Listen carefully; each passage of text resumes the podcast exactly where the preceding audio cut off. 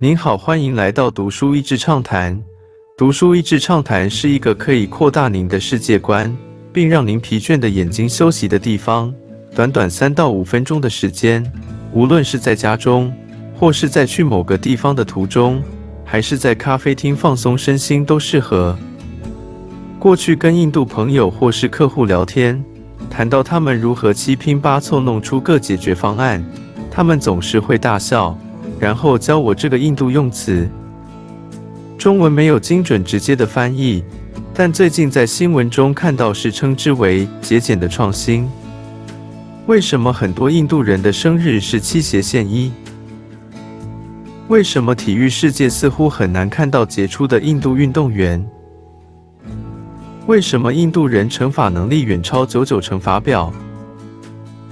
本书解释了这些很有意思的现象，并且书中以两个重要的主轴贯穿全书：新印度与旧印度，还有二十九个邦汉城的国家。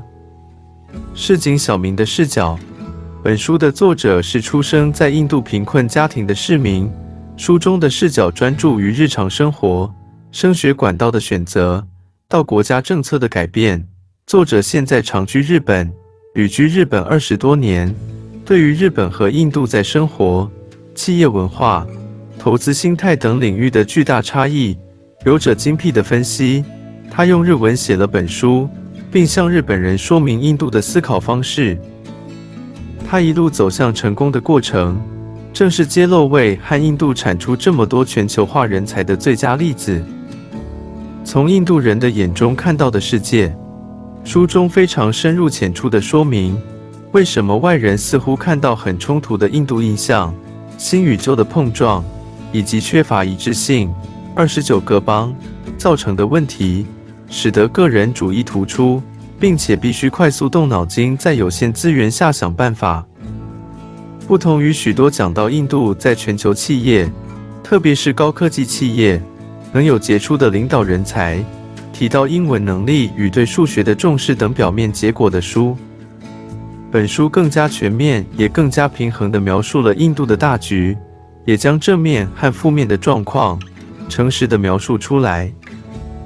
这里摘录作者讲的一个笑话：在国际会议上，劝日本人发言和劝印度人闭嘴是最困难的事情。打入印度市场，书本最后整理了一些中肯的建议，给想把握这个平均年龄只有二十五岁的大市场的日本人。日本人集团决策和百年眼光的思维，常常无法与个人主义较强。